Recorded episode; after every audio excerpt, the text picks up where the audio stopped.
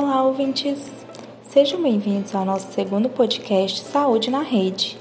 Esta é uma iniciativa do projeto de extensão Educação em Saúde mediada por tecnologias digitais para o enfrentamento da Covid-19, da Universidade Federal do Piauí, Campus Senador Elvídio Nunes de Barros.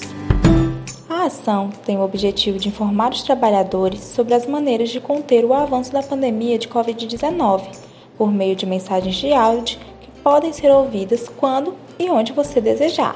Então, aproveita! Hoje vamos falar sobre como usar a máscara de proteção corretamente, enfatizando os cuidados que você deve ter com sua máscara e quais os erros mais comuns ao utilizá-la, para que assim possamos prevenir a transmissão do novo coronavírus.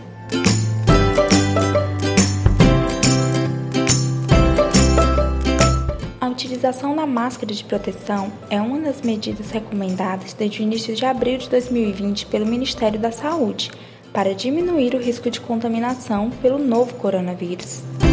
As máscaras servem como barreiras físicas para o vírus não conseguir entrar com facilidade pela boca ou nariz. Elas podem ser de tecido, costuradas em casa ou descartáveis. Mas para que a máscara funcione de maneira efetiva, é necessário utilizá-la da maneira correta vamos dar algumas dicas importantes.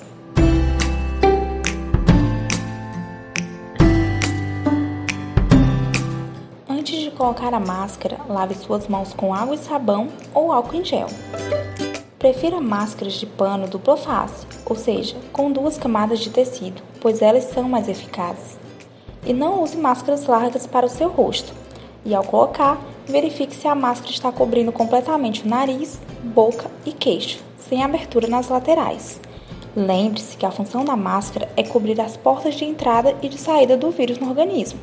Daí vem a importância de não deixar os lábios e nariz expostos.